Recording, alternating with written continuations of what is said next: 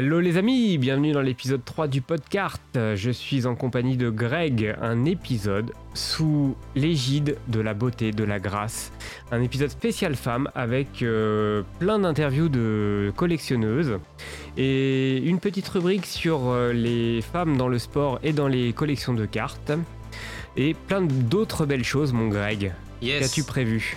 Eh bien, déjà, on va recevoir, comme tu disais, des collectionneuses, mais certaines euh, journalistes, euh, d'autres euh, joueuses de basket, ou même euh, une invitée très spéciale en la matière de jean qui était euh, designer euh, ou designeuse, je sais pas comment on dit, euh, on peut le dire, je pense designeuse chez Arena Je pense Design. que les deux sont valables. Voilà, donc designeuse chez Arena Design dans les années 90 pour la marque Fleer, donc elle nous a fait cet honneur. Et une petite surprise, on va pas dire son prénom parce que sinon euh, ça va enlever tout le charme euh, de cet épisode. Exactement. On va retrouver aussi Maître Magouille qui a toujours un beau produit à vendre. Ah, Maître Magouille. Est-ce qu'il Voilà. aura sa fidèle secrétaire, j'espère? Ah bah, c'est la journée des femmes, enfin c'est l'épisode des femmes, pas la journée des femmes. Et euh, Mathilde sera là, probablement. Ah, Mathilde. Bah, comme Mathilde, la collectionneuse qu'on a interviewée. Donc, Ah oui, euh, c'est ce pas, la même Mathilde. Non, non. Et puis, on va pas faire de news cette fois-ci parce que l'épisode déjà sera assez long parce que c'est un épisode spécial. Mais par contre, on peut souligner que Uperdec nous suit sur Podcart et ça, Et ça, c'est la grande classe. c'est la classe. Euh, on remercie aussi Brooklyn Fizz de nous avoir invités sur leur euh, petit live vidéo. Très sympa. Merci Brooklyn Fizz. On remercie euh, tous nos partenaires, tous nos viewers. C'est ça. Et puis, On est très satisfait. Tobias aussi, hein, qui est encore là, euh, fidèle au Ah poste. bah, la grande classe, c'est le chef euh, de la traduction. Et je te remercie Greg d'avoir bossé pendant moi, je foutais rien pour les interviews. Non, non, et euh, vu que c'est un épisode appelé Hobby au féminin, on remercie aussi la femme de Tobias, TJ, qui aussi subit euh, mes horaires pour les interviews euh, avec le décalage horaire des États-Unis. Voilà, c'est ça, les bonnes petites interviews de 23h, minuit, euh, c'est toujours sympa. C'est ça. Donc voilà, euh, le menu. Super menu, miam miam, on va se régaler. À tout de suite les amis. Let's go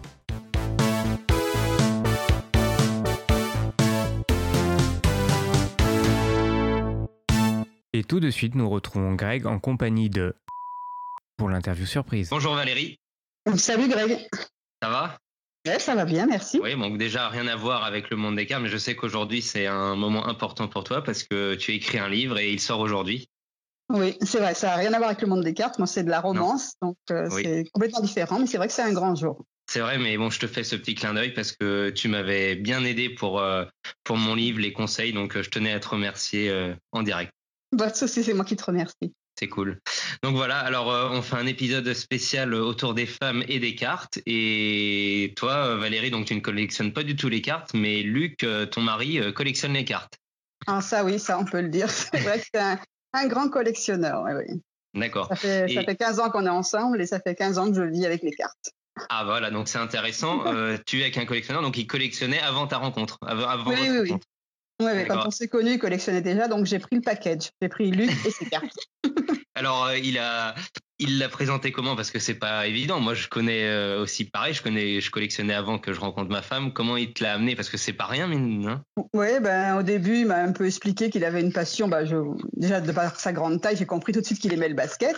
Et déjà. puis après, euh, bon, bah, j'ai vu dans sa chambre, quand j'allais chez lui, qu'il y avait effectivement beaucoup de cartes. Au départ, j'ai pas prêté beaucoup attention. Enfin, quand même, j'ai vu qu'il y avait quand même de, beaucoup, beaucoup de cartes, beaucoup de cartons. Et puis Et- voilà, bah, au fil des années, enfin, au fil du temps, il m'a Oui. dit qu'il avait des- une passion pour. C'est vrai que moi, au début, je trouvais ça un petit peu étrange. Collectionner des cartes, pour moi, c'était, enfin, je dirais presque enfantin entre Oui. guillemets, parce Oui, que totalement. je connaissais pas. Mais après, c'est vrai qu'il m'a fait découvrir un peu ce monde euh, que je connaissais pas. Et c'est vrai que c'est, voilà, c'est une passion et c'est comme ça. hein, Oui. Et au Voilà. fil du temps, du coup, ton regard, il a, il a changé. Il, euh, en t'expliquant, en voyant un petit peu l'univers, les gens qui, qui le fréquentent? Oui, oui, oui, j'ai ben, appris avec lui. hein. Alors, c'est vrai que je me suis pas complètement investie. hein. C'est vrai que moi, c'est pas c'est pas mon domaine, c'est pas ma passion. On a chacun un truc différent. Mais bon, bah, effectivement, il aime bien m'expliquer. J'ai appris à connaître les joueurs qui collectionnent. J'ai voilà, j'ai appris à connaître un peu les gens qui collectionnent autour de lui, les supports qu'il utilise euh, par rapport à ses cartes. Tout ça, oui, petit à petit, je, suis rentré un petit peu dans le monde des cartes, malgré moi, quoi, je vais dire. Oui, donc, oui, non, mais c'est intéressant. Et, et lui, le, est-ce qu'il en, en, parle facilement ou il garde quand même toujours son petit côté personnel là-dessus alors oui, oui, il en parle facilement, des fois un peu beaucoup même, je dirais ça. Mais voilà, bah, de toute façon, il comprend tout de suite quand ça m'intéresse peut-être pas forcément. Il voit que voilà, il passe à autre chose. Mais par contre, voilà, il a son domaine dans la maison. On a un bureau qu'il a, il appelle ça the cave, c'est son endroit à lui. Il s'est fait sa petite pièce avec il y a une grande partie de ses cartes, mais pas toutes, ça ne tiendrait pas tout dans un bureau. Et puis il a sa télé, son, son, son ordi, de quoi faire ses photos de cartes, de quoi faire ses listes. il a son petit endroit où il se retranche. C'est le genre de pièce où faut faire attention avant d'entrer, quoi. Faut pas faire. Ouh là là là là là oui, ça c'est sûr. des fois j'entends un chat qui rentre, des fois j'entends crier. Voilà, hop, le chat ressort automatiquement. Ah, c'est marrant. Et euh, est-ce que par exemple, euh, bon bah tu sais euh, malheureusement que ça a un coût aussi, puisque ça reste euh, voilà. Est-ce que par exemple s'il y a une carte chère euh, qu'il doit acheter ou qu'il doit se fournir, euh, est-ce qu'il a un moyen de te l'annoncer ou il y a un moyen détourné de le faire, de t'annoncer que c'est pas pareil que d'habitude? Alors, en fait, c'est vrai qu'au départ, quand je l'ai connu, il était tout seul, donc si tu veux, il consacrait un énorme budget à ça. Euh, donc, il n'y avait pas de souci pour lui. donc, on s'est mis en couple. On a notre fille qui a 12 ans. On a une maison. Donc, effectivement, ben, les sommes allouées aux cartes ont dû quand même bien diminuer. Et c'est vrai que bon, ça, ça l'a un petit peu dépité, mais bon, il était obligé de, d'assumer le reste et pas, pas que les cartes. Mais c'est vrai que malgré tout, euh, des fois, il me dit, oh, bah, regarde ça, euh, j'aimerais bien. Donc, il tâte un peu le terrain, ou, ou, des fois, il tâte le terrain, mais c'est déjà fait hein. Hein. Ah, voilà, ça me rassure, parce que j'allais dire, moi, j'ai la technique euh, de dire, Oh, regarde ce que j'ai reçu, ça vaut très cher. Mais, et puis après, mais ça vaut combien? Voilà, ou c'est ça, non, ou alors des fois, c'est regarde, c'est de la non, mais tu sais, c'est pas très cher. Je dis, ah bon, mais c'est quoi pas très cher? Non, mais voilà. J'ai fait une affaire. Voilà, voilà, oui, oui. Ah, mais tiens, mais vous utilisez les mêmes termes alors. On se complémente. c'est marrant. Et par rapport à ça, pour terminer, est-ce que tu aurais une anecdote un petit peu marrante ou quelque chose qui t'avait marqué par rapport à sa collection ou... Non, je me rappelle d'une chose, on n'habitait pas encore ensemble, on habitait, euh, moi j'habitais dans une petite maison et puis il avait amené un jour ses cartes. Donc euh, il avait un sac plein de cartes et euh, on, il y avait un petit escalier dans cette maison. Et je ne sais pas comment il a fait avec ses grands pieds. Il s'est pris les pieds dans l'escalier. Il avait son sac, on descendait et tout est tombé. Donc Luc, bien sûr, le sac de cartes. Je crois qu'il s'était, je sais pas si c'était pas cassé l'orteil ou quoi que ce soit, mais alors ça ne comptait plus. Il y avait que les cartes qui étaient en mille, euh, qui étaient étalées partout et c'était le grand désastre. Il fallait vite remettre les cartes dans le bon ordre et tout. Ça, je m'étais dit là ah effectivement. Je crois qu'on touche quelque chose d'important. oui, les cartes avant tout et on verra après si j'ai quelque chose de cassé. Ah, bah, l'anecdote est super. D'accord. Bon, bah, en tout cas, euh, je te remercie, Valérie. C'était un, moment bien sympa avec toi et je pense que clin d'œil va lui faire plaisir. Il va... J'espère. Ça marche. Mais en tout cas, merci beaucoup, Valérie. Et puis, euh, bonne chance pour ton livre. Merci beaucoup, Greg. À bientôt. Au revoir.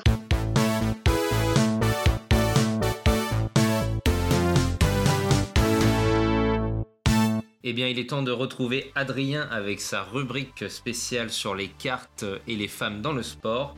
Donc Adrien, est-ce que tu peux nous en parler euh, un petit peu de... Alors exactement. Alors déjà en préambule de cette chronique, je vais faire un petit coup de gueule parce que je me suis renseigné, j'ai cherché un peu sur les internets, comme disent nos amis québécois, euh, des collections où on pouvait trouver des femmes. Eh ben, c'est assez dur à trouver les amis. Alors déjà, euh, j'aimerais que les éditeurs fassent un peu plus de sets.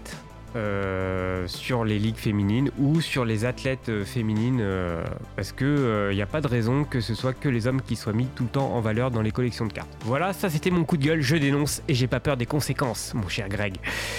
voilà. Alors, cela dit, il existe quand même des possibilités de trouver des cartes de sportives. Donc tout d'abord, vous avez un set chez Panini en WNBA, Panini Prism 2020 WNBA. Donc ça, c'est la ligue euh, de euh, l'équivalent de la NBA, mais pour les femmes aux États-Unis. Donc euh, il y a ce produit-là qui existe. Après, vous pouvez trouver des sportives dans les sets UFC. Vous avez les championnes, enfin toutes les, les, filles qui combattent dans les différentes divisions de l'UFC. Vous avez dans les sets tops catch, les catcheuses, comme Molly Holly, etc. Donc ça, vous, vous pouvez les trouver c'est inclus dans les sets de base. Euh, en NASCAR, vous pouvez trouver du Danica Patrick dans certains sets. Euh, en hockey, alors là, il faut plutôt fouiller dans le, dans le rétro ou dans le hockey universitaire ou dans les teams Canada, vous avez euh, les, les, athlètes féminines aussi. Notamment, on, peut trouver facilement la gardienne Marion Réaume, qui, a beaucoup, qui est très très connue euh, en hockey. Voilà. Et majoritairement, vous allez retrouver des femmes aussi dans les sets, euh, on va dire, sur les, les de chaque sport. Donc les Great of All Time, super accent, hein. faudrait que je tape ça avec Tobias.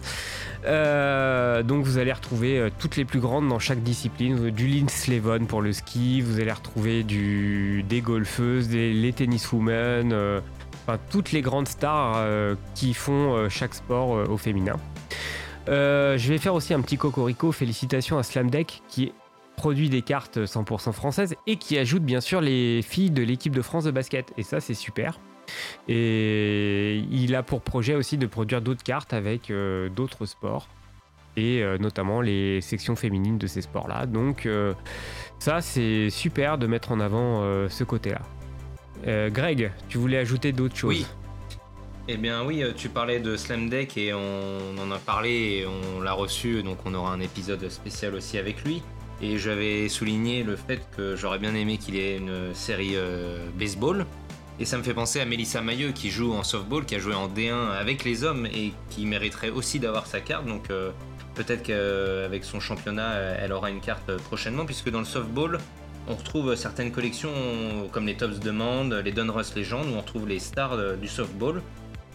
Et puis en baseball, ben, pour ceux qui ont une culture aussi un peu cinéma, euh, dans le film A League of Their Own, euh, une équipe hors du commun avec Tom Hanks et Madonna, on retrouve des cartes sur ces femmes hein, qui avaient euh, pu jouer au baseball et à créer leur ligue euh, où il y avait que des femmes. Et donc, euh, par exemple, il y a la collection 93 de Ted Williams qui, n'existe plus, hein, mais qui est une collection connue. Il y avait aussi euh, dans les euh, Allen and Ginter, hein, très connu, les Donruss Legend, et puis tu en as parlé aussi dans les Goodwin, Goodwin Champion. les multisports. et dans les Master Collection, si vous avez du pognon, il y en a aussi. euh, on peut, vous pouvez trouver dans les collections, euh, dans les First Pitch en tops aussi, vous pouvez trouver les femmes qui font les premiers lancers protocolaires dans les games. Ah oui. Il y a de, Comme en BBM. C'est une petite référence à Charles-Antoine qui lui est un spécialiste du Japon et des BBM. Donc il y a les first pitch comme tu dis Adrien et aussi les cheerleaders, que ce soit aux US ou en BBM. C'est très, très répandu. euh, J'y pense aussi dans hockey pour les, pour les cérémonies euh, de, de face-off protocolaire, ce genre de choses. Je suis ah pas certain, hein, mais c'est à vérifier. Mais à la limite, c'est des guest stars, c'est pas forcément des, des championnes. C'est ça, mais des femmes.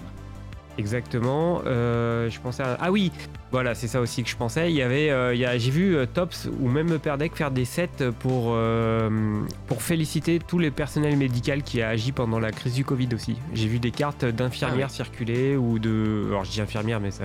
il y avait aussi les hommes. Hein. Mais voilà, c'est ça. Pour bah, féliciter tous les gens qui hmm. se sont mobilisés pendant, pendant la pandémie. J'ai vu ça aussi circuler. Oui, bah, je pense qu'en Allen Ginter, c'est un peu pareil. Euh, comme il y a des présidents, euh, il doit y avoir aussi des figures politiques. On doit peut-être retrouver euh, Michel Obama. Oui, ça, bah, ça c'est sûr. Les, politiques, on les retrouve dans les Godwin champions. il y a même un set, je crois, spécial pour avoir les dirigeants du monde. Et donc là, forcément, vous allez retrouver Angela Merkel, la reine d'Angleterre, enfin, ce genre de choses. Ou des sets un peu historiques où là, bah, forcément, vous allez retrouver des, des, figures de l'histoire.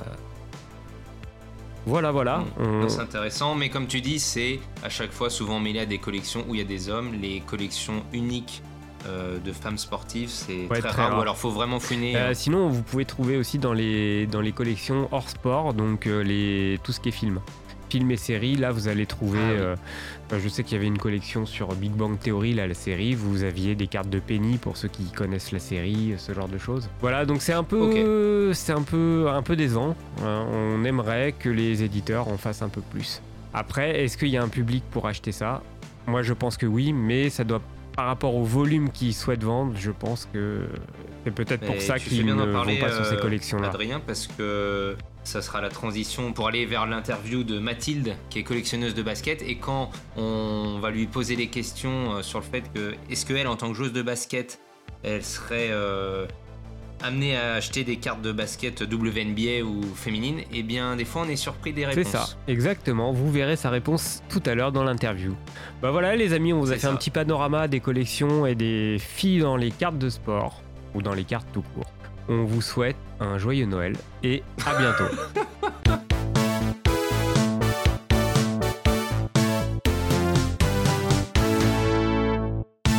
Eh bien, après avoir reçu Valérie, je suis très heureux d'accueillir Mathilde qui est avec nous. Salut Mathilde. Salut Greg. Ça va? Ça va, très bien, super. on a réussi, avec euh, toi. voilà, exactement. On a réussi tous les deux de notre côté à coucher euh, les petits enfants, donc euh, on peut réaliser cette interview, c'est sympa.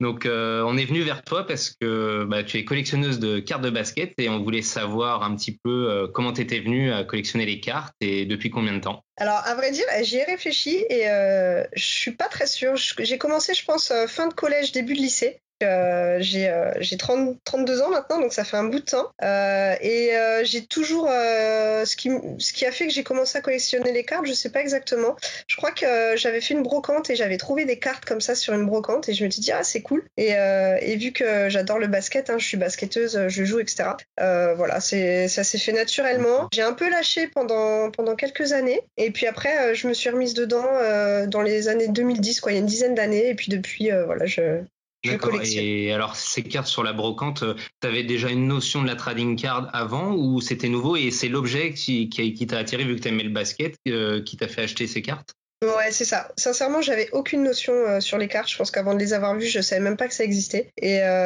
et du coup, ça m'a rendu curieuse. J'ai trouvé ça super cool en fait d'avoir ces petits bouts de carton des joueurs que j'aimais, que je regardais, etc. Et, et, du coup, je m'y suis intéressée. Je suis tombée sur le, le forum BTC oui. Euh, et, euh, et, voilà, j'ai découvert une super communauté, etc. Et ça m'a vraiment, euh, je suis rentrée vraiment dedans par, par ça, quoi. Ah, génial. Alors, toi qui étais basketteuse, est-ce que tu en as parlé à tes coéquipières Est-ce que tu leur as montré ou tu gardais ça pour toi? Bah, je l'ai jamais, jamais eu honte. Je sais que j'ai déjà entendu des, des, mecs dire ah ouais j'ai un peu honte de collectionner, les gens ils comprennent pas. Moi j'ai jamais eu honte de le faire. Hein, au contraire, j'en parlais autour de moi, même, même mes copines actuelles, j'en je, parle avec elles. Mais euh, voilà, j'ai jamais, euh, j'ai jamais eu de, de, de, copines proches euh, qui étaient à fond dans les cartes, quoi. C'est un truc que, que je garde plus pour moi et puis voilà, que je partage avec les gens qui sont dans la communauté de des cartes, mais voilà, plus comme ça, quoi. Alors, tu nous parlais de BTC, donc je voulais savoir déjà si tu avais échangé avec d'autres femmes sur BTC ou dans, sur d'autres forums de cartes de collection. Bah, on n'est pas beaucoup, hein. on doit être quoi Que je connais, voilà, comme ça, de temps en temps avec qui on échange, on doit être 2-3. Hein. Sincèrement, y a Tiffen, de BTC que je connais. Pardon Il y a Ouais, voilà, bah, c'est ça, il y a Tiffen. Euh, il y a, comment elle s'appelle? Oh, puis alors moi je suis nulle avec les noms, elle va m'en vouloir. Il y a les pseudos des fois aussi. ça aussi euh, ah, je sais plus. Euh, oui, vous êtes deux, trois, donc. Ouais, c'est ça. pour moi, on est trois, quoi. Et, donc, il y a une petite solidarité, mais c'est pas, vous n'êtes pas nombreuses. Ouais, c'est ça. Et même là, les groupes Facebook se développent pas mal ces dernières années. Oui. Et même là-dessus, il euh, n'y a que des garçons, je pense. Hein. Et même à l'étranger, je vois rarement des, des filles, quoi. C'est euh, même sur les forums US et tout, euh, c'est on est vraiment. Bah, c'est pour ça qu'on voulait faire un, un, épisode aussi pour en parler parce que autour de la trading card, que ce soit la, la conception, le design, il y a des, des, femmes qui travaillent pour les cartes, mais les collectionneuses, on, enfin, il semblerait qu'il y ait quand même une faible partie. C'est intéressant d'en discuter avec toi. Et alors, du coup, ton mari, il est collectionneur ou Alors pas du tout. Il... Non? Il est, basketteur aussi. Euh, on s'est d'ailleurs oh, rencontrés euh, en jouant au basket, mais euh, mais il est pas du tout dans les cartes. Mais par contre, alors. Il, dit que ça l'intéresse pas. Souvent d'ailleurs, il me dit ah tu gaspilles des sous dans tes bouts de carton, etc. Mais, euh, mais il aime bien, par contre, euh, quand j'ouvrais des box, parce que c'est vrai que dernièrement, j'en ouvre pas trop, quand j'ouvrais des box, euh, il adorait le faire avec moi, quoi. L'excitation de ah découvrir ce qu'il y a dedans, et, et il aime bien quand même regarder, voilà, il, il, regarde un peu avec moi, tout ça, quand je reçois une carte, il aime bien regarder, etc. Mais, mais voilà, il collectionne pas, pas du tout, quoi. D'accord. Et alors maintenant, pour obtenir tes cartes, alors on a vu le, la hype qu'il y a en ce moment sur les cartes de basket où les prix c'est de la folie, donc je te parle pas forcément euh, actuellement, mais euh, pour te fournir les boîtes ou euh, les échanges, tes achats, tu passes plus pour les US ou tu essaies de faire en France? Comment tu procèdes? Alors c'est très varié. J'essaye au maximum de, faire des échanges parce que voilà, j'aime bien le principe. Et après, pour renouveler euh, ma trade list, euh, avant, j'adorais acheter des boîtes. J'achetais pas mal de boîtes. Hein. Franchement, je devais acheter euh, oh, peut-être pas 10 peut-être pas 10 boîtes par an, mais pas loin. J'aimais vraiment beaucoup ça. Euh, Ça mais euh, là, ça fait, euh, ouais, le- ça fait le plaisir de 3 collectionner. ans, euh, ça fait 2-3 ans, les prix là sont devenus ingérables quoi. Enfin, quand on voit qu'une boîte de, de dons russes elle est à combien? 5 ou 600 dollars? Enfin, c'est c'est pas Bah, possible. c'est surtout en plus le rapport qualité-prix. Encore, tu mettrais 500 Ouais, dollars, mais tu serais assuré à la limite d'avoir quand même au moins remboursé ou quelque chose d'équivalent, ça va. Mais le problème, Ouais, c'est que derrière voilà. la qualité. Ouais, voilà, avant, t'achetais une boîte à 100 dollars, t'étais pas forcément sûr de la rembourser, mais tu t'en foutais, c'était pour le plaisir, quoi. Mais là, enfin, voilà, on- enfin, la plupart Oui. d'entre nous peuvent plus suivre. Mais euh, donc, du coup, euh, maintenant, je, je fais pas mal de- d'achats sur eBay. Euh, donc, eBay US, hein, obligatoirement, hein, c'est là-bas qu'il y a le plus de choses. Et puis voilà, je suis aussi sur. euh, alors BTC euh, est plus très vivant aujourd'hui, ce que je trouve Mhm. dommage parce que moi j'adore le principe du forum, je trouve ça sympa. euh, de- Par exemple, par rapport à Facebook, on voit tous les messages qui passent. Si tu si tu l'as pas lu, il est, il est en, en surligné et tout. Oui, Facebook, je loupe pas mal de trucs parce que euh, voilà, en plus j'ai un petit garçon qui me prend du temps, donc j'ai pas forcément trop de temps en ce moment. Mais euh, mais bon, je suis aussi sur les, les, les forums Facebook, enfin les groupes Facebook, Oui. etc. Euh, c'est assez varié pour avoir des cartes, mais j'avoue être un peu en retrait du coup parce que j'ai pas forcément envie de, de mettre un budget énorme. Et, euh, et du coup, euh, avec la hype en ce moment, Mm. c'est un peu. euh, non, mais t'as raison, c'est vrai que le groupe Facebook, c'est génial parce que c'est à l'instant T, mais il faut être là. Et le, le forum, c'est la qualité, c'est que comme tu dis, on peut revenir, on peut discuter, relire. ouais, c'est ça. Facebook, c'est très éphémère, on va dire, donc euh, faut- Ouais, c'est bah ouais, c'est ça. Des fois, tu. enfin, voilà, et dans, dans une même journée, s'il y a 10, 10 publis, euh, tu. Enfin, tu. Ça. pas là pendant deux jours, c'est foutu, quoi. c'est ça. Donc, euh, des fois, j'essaye de descendre un peu le, le fil d'actu, mais euh, c'est vrai que je loupe quand même des trucs, quoi. Et du coup, quelles sont tes, tes recherches, tes, tes collections? Alors, moi, ma première euh, collection, euh, quand j'ai commencé, c'est vraiment ce qui m'a donné envie de, de commencer, c'est Allen Iverson. C'est vraiment le joueur que, que j'idolâtrais quand j'étais ado et qui m'a donné envie de jouer au basket. En fait, je me voyais bien en lui, il était tout petit, euh, moi, je suis pas très grande, enfin, voilà, personne Une belle référence. basket. donc, donc voilà, je m'identifiais beaucoup à lui. Donc, donc maintenant, je fais Iverson, mais je fais que sa rookie year. Je fais plus toutes les cartes. Voilà, et quelques jolies autos aussi d'autres années, mais euh, majoritairement ça. Euh, après, alors j'ai une collection qui est très particulière. Les gens me demandent toujours pourquoi ce joueur. Je collectionne JJ Redick. Euh, voilà, joueur euh, qui est pas forcément dans les top joueurs, mais que moi j'ai toujours adoré. Je, en fait, je regarde beaucoup la NCA, donc il, il était très fort quand il était à Duke. C'était un monstre. Donc de, c'est de ce temps-là que j'a- j'adorais le joueur, j'aime bien les shooters, euh, et c'est un joueur au QI basket. Euh, moi j'aime bien les joueurs qui ont, eu- qui ont du QI basket plus que des joueurs très athlétiques, euh, voilà, qui vont taper des gros tomards, etc. Donc voilà, j'adore ce joueur. Il fait d'ailleurs des super podcasts maintenant. Et Ah il bon commence Ah, à marrant. préparer sa, sa, sa retraite, je pense. Et euh, donc voilà, donc ma plus grosse collection, c'est lui. hein. Je dois avoir, euh, je sais pas, je crois que j'ai j'ai 500-600 cartes, euh, Ah oui. pas mal de, de jolies cartes en plus. Sympa. Donc euh, voilà. Et après, je collectionne un peu de tout, de joueurs que j'aime bien en fait. J'aime bien par exemple Ben Simmons, j'ai pas mal de cartes. J'essaie de récupérer un peu de Doncic et j'aime bien les joueurs européens aussi. J'ai du Bogdan Bogdanovic, j'ai des joueurs comme ça. Euh, voilà, j'ai un petit peu de tout. En plaisir. J'essaie de me faire une petite collection euh, où j'ai euh, une carte, euh, une règle, un auto et euh, un mémo de chaque joueur. De chaque Ah. joueur. Ah, sympa. Donc, Ah non, au plaisir, et puis tu. Ça te permet aussi de, des fois, peut-être dans des échanges, de récupérer des cartes de ton joueur, et puis à côté de récupérer d'autres choses, ça facilite des fois les, les Ouais, échanges, on élargit ses recherches. Donc Ouais, c'est ouais, sympa. Et tu as une pièce où tu les stockes, tu mets ça dans des boîtes, dans des albums, comment tu, tu procèdes? Alors, je stocke majoritairement. En fait, j'ai euh, un, petit immeuble là où, euh, où je stocke tout ça. Donc, euh, j'ai deux classeurs, enfin, j'ai trois classeurs où je, je range pas mal de choses. Et après, j'ai des petites boîtes que j'avais achetées dans un magasin de style Jiffy ou machin, Oui. et j'ai tout placé là-dedans en fait. Mhm. Euh, voilà, donc ça prend pas énormément de place. Quand j'aurai une maison, l'objectif c'est d'avoir une pièce où euh, voilà, faire un peu une pièce euh, basket où je mettrai tout ce que j'ai en carte, en déco, etc. Donc voilà, faire un petit truc sympa. Mais pour l'instant c'est c'est caché. Ok, ouais, très bien. Et dernière question, on sait que bah il y a la WNBA, il y a des cartes, c'est moins répandu, mais est-ce que tu as été attiré d'avoir des cartes de basket féminin? Est-ce que tu le regardes ou pas du tout? Bah alors je, je, je suis pas une je suis pas une bonne féministe et euh, les filles vont m'en vouloir, mais euh, Non Je regarde très peu le basket féminin, j'avoue. Je, en fait, j'ai pas grandi dedans et euh, enfin, pourtant je joue et tout, mais euh, ouais, je regarde très peu. Je vais regarder un peu l'équipe de France. Euh, de temps en temps la WNBA, mais vraiment pas beaucoup. et donc je collectionne pas du tout les, les cartes féminines quoi. Vraiment. et, et j'ai honte de le dire, hein, mais ma connaissance du basket féminin est vraiment réductrice, enfin réduite, je sais pas comment dire. Donc ouais ouais non, je suis vraiment plus homme. Non mais ouais, y a pas de souci. Et tu continues de jouer ou tu as arrêté? Bah là du coup Bon, là, oui, c'est une période un peu délicate. Ouais, en ce moment, je peux pas. Bah, en fait, euh, j'ai eu mon fils il y a deux ans, donc j'avais arrêté de jouer euh, bah, voilà, quand j'étais enceinte. Et du coup, bah, après, le temps euh, de revenir en forme, et, que, et après, il y a eu le Covid, en fait. Donc là, je joue pas depuis deux ans, ça me manque beaucoup. Ça te manque Le week-end dernier, on allait taper un peu le ballon sur un terrain là dehors et tout, ça a fait trop du bien, quoi. Donc, donc je vais continuer, alors pas en compétition, en loisir, hein, mais, mhm. mais voilà, ça fait du bien de jouer. Très bien. Et puis pour terminer, euh, une question un peu toujours identique que je pose, c'est est-ce que tu auras une anecdote, euh, quelque chose de marrant concernant les cartes ou quelque chose qui te vient euh, par rapport à ça? De marrant, pas forcément. Moi, mon un, super souvenir que j'ai par rapport aux cartes, c'est que je suis allée au, au NBA Game à Londres là entre les Sixers et les Celtics. Euh, et, j'avais pris euh, du coup euh, quelques cartes de, mes joueurs préférés et j'ai réussi à faire signer Embiid sur une carte. Et il y a aussi Brice qui fait des super dessins. Je ah oui, ah, je connais bien, il m'a fait un dessin aussi. Ouais, il m'a fait un dessin de, de Reddick et pareil, j'ai réussi à faire signer mon dessin ah, là-bas. Donc ça, c'est des bons souvenirs du coup.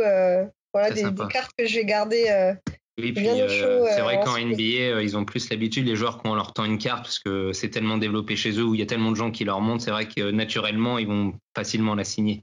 Ouais, bah, d'ailleurs, Ben Simmons, qui n'est pas, il n'est pas affilié Panini, si je dis pas de bêtises, et enfin, en tout cas, il hmm. signe pas les cartes, en fait. Il n'y a pas d'auto de lui en Panini. Et, et, quand j'étais au match, là, il, s'est arrêté devant moi, ah. il a regardé et il n'a pas voulu signer la carte. Et c'est le seul qui n'a pas voulu signer. Ah, les contrats. ouais, ouais, alors je sais pas, je pense que c'est par rapport à ça, tu vois, parce qu'il a bloqué, il m'a regardé euh, et, il a continué son chemin. Il y a ça, ou alors il y a certains joueurs, je sais que même euh, certains qui font du TCM, en fait, certains joueurs refusent maintenant parce qu'il y a eu un business derrière, en fait. Avant, les gens gardaient pour eux, et en fait, certains ont signé et c'est pour la revendre derrière. Donc il, y a les deux. Mais bon, il y a aussi les histoires de contrats, on sait pas. Bon, ben, en tout cas, euh, merci beaucoup Mathilde de nous avoir accordé ce temps et puis on te tient au courant dès qu'il est en ligne. Ok, et eh ben super, avec grand plaisir. Je suis, je suis contente de représenter la jante féminine. Super, merci Mathilde. Salut. Salut Greg. Aujourd'hui, nous sommes avec Marion. On te souhaite la bienvenue chez nous avec Podcart. Salut Marion. Euh, salut Greg, salut à tous, ravi d'être euh, parmi vous. Bien, merci d'avoir accepté notre invitation. Adrien n'est pas avec nous, mais il est avec nous par la pensée. Alors on a voulu t'inviter, euh, que tu sois parmi nous, car on te connaît essentiellement pour tes interventions sur le média internet et podcast consacrés au baseball, The Strikeout et même Hype. Et on voulait déjà que tu te présentes rapidement pour nos auditeurs et nous dire comment t'es venue cette passion pour le baseball et as-tu pratiqué ou pratiques-tu la discipline? Alors oui, effectivement, ma passion euh, vient du fait que j'ai moi-même joué au baseball, euh, puis au softball pendant euh, quasiment 25 ans à peu près. J'ai commencé à l'âge de 10 ans dans un tout petit club qui était à Saint-Étienne à l'époque où j'habitais. j'ai commencé toute gamine, donc j'ai joué pendant 6-7 ans au baseball et après, ben, à l'adolescence, je suis passée sur le, sur le softball et là j'ai vécu des, super, des super super moment avec euh, mes équipes en participant notamment à des Coupes d'Europe et tout ça. Donc, euh, donc grosse passion du jeu. Et puis bien évidemment je me suis intéressée très vite euh, à la MLB et voilà. Et depuis je suis fervente. Alors je ne joue plus mais je, continue de vivre ma passion à travers bah, les interventions sur The Strikeout et sur et sur Hype. Et comment tu as construit cette culture du baseball? Euh, bon, en fait, je pense comme beaucoup de passionnés de baseball, euh, j'ai aussi appris à connaître ce sport à travers bah, les films, euh, les séries américaines, forcément, hein, où bah, on, voit, on voit souvent du baseball, donc ça ça m'a un peu titillé mon intérêt. Et puis voilà, quand j'étais quand j'étais ado, c'est vrai que on voyait les trousses, les cartables avec des logos. On savait pas forcément euh, si c'était du baseball, euh, de la NFL ou, du basket, mais, ça tirait l'œil. Et puis j'ai toujours été très très intéressée par les États-Unis. En fait, j'ai fait des études d'anglais aussi, donc euh, en fait, je, ça m'a permis de, me plonger vraiment. Enfin, je lis beaucoup d'articles en anglais sur sur la MLB, donc progressivement tout ça c'est tout ça c'est mis en place, quoi. Voilà. Oui, donc par chance, tu avais un club euh, près de chez toi, ça c'est génial. Euh, donc tu as dû voir l'évolution du baseball féminin euh, au cours de ta carrière de joueuse et même après. Et donc déjà, comment as-tu perçu ce, changement? Comment a évolué le, baseball au féminin? Et as-tu senti aussi un effet Mélissa Mailleux? Donc on va le rappeler pour nos auditeurs hein, qui savent pas forcément qui c'est, mais qui est une joueuse française qui a évolué en D1 dans le championnat avec les, les, hommes et qui est pro aux USA en softball.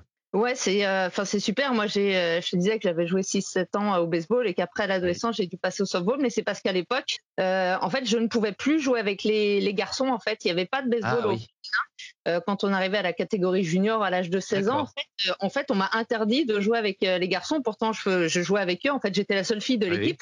Et, euh, et, en fait, la fédération, euh, enfin la fédération, le comité régional, je sais plus d'où était venue la, la, décision, mais en fait, ça ne se faisait pas euh, a priori pour des raisons qui étaient invoquées, les raisons physiques, comme quoi il y avait une trop grosse mmh. différence physique à l'adolescence entre les filles et les garçons. Et donc j'ai plus, j'ai pas pu jouer, et donc c'est pour ça en fait mon club a monté de toutes pièces une équipe de softball pour que je continue à rester dans, dans le club en fait. Donc c'est génial parce que ça m'a ah permis de faire des, des, chouettes rencontres.